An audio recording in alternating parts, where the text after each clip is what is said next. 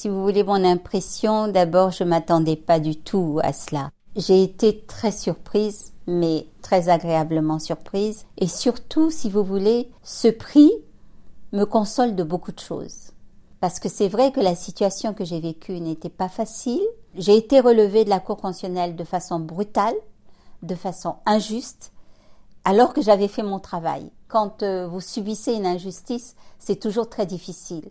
Et parfois, ça crée euh, en vous des rancœurs ou une certaine révolte. Mais je n'ai pas voulu aller dans ce sens, mais quand même, j'étais choquée, j'étais affectée, parce que je n'avais fait que mon travail. Nous avions pris cette décision à l'unanimité, et il n'y avait que moi qui était sanctionné. Bon, tant mieux pour les autres si vous voulez, mais quand même, je n'ai pas compris. C'était injuste et puis je n'avais fait que mon travail.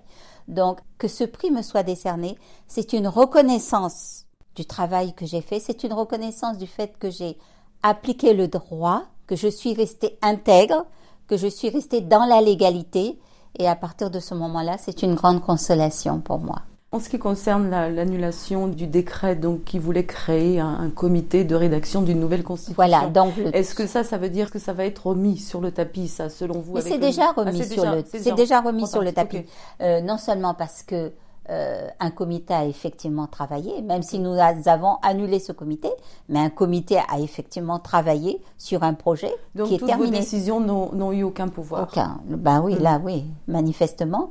Donc, euh, non, mais le projet était bien enclenché, donc euh, il n'y avait pas du tout une intention de l'arrêter. Je l'ai très bien compris aussi. Mais bon, nous, on était là pour dire le droit, on l'a dit. Il y a un projet à nous, de, de nouvelle constitution qui existe il y a ça. Et puis il y a la loi sur les procédures référendaires euh, qui vient d'être adoptée par l'Assemblée nationale et qui manifestement continue parce mm. qu'effectivement, nous avions dit que pour qu'on puisse modifier la Constitution par un référendum, il faut une loi sur les procédures référendaires parce que la Constitution le disait. Donc c'était l'une des conditions. Ils viennent de remplir cette condition. Madame Darlan, les droits des femmes dans votre pays, la République centrafricaine, mhm. au niveau de la parité, au niveau de la présence des femmes en politique, au niveau du business aussi. Quelle progression vous voyez Très peu de progrès. Ces derniers temps, il y a même un recul.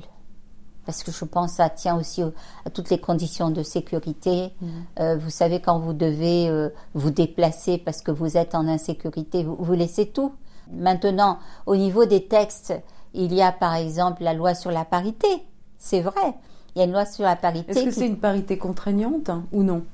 Oui, normalement oui, parce que il y a un texte, il y a un texte de loi qui dit que pendant dix ans, euh, à compter de l'adoption de ce texte, et nous sommes déjà, je crois, à cinq ans, hein, nous sommes déjà à mi-chemin, pendant dix ans, il faut, il faut qu'il y ait 35% de femmes dans les postes électifs, dans les postes nominatifs. Et on est à combien à peu près là?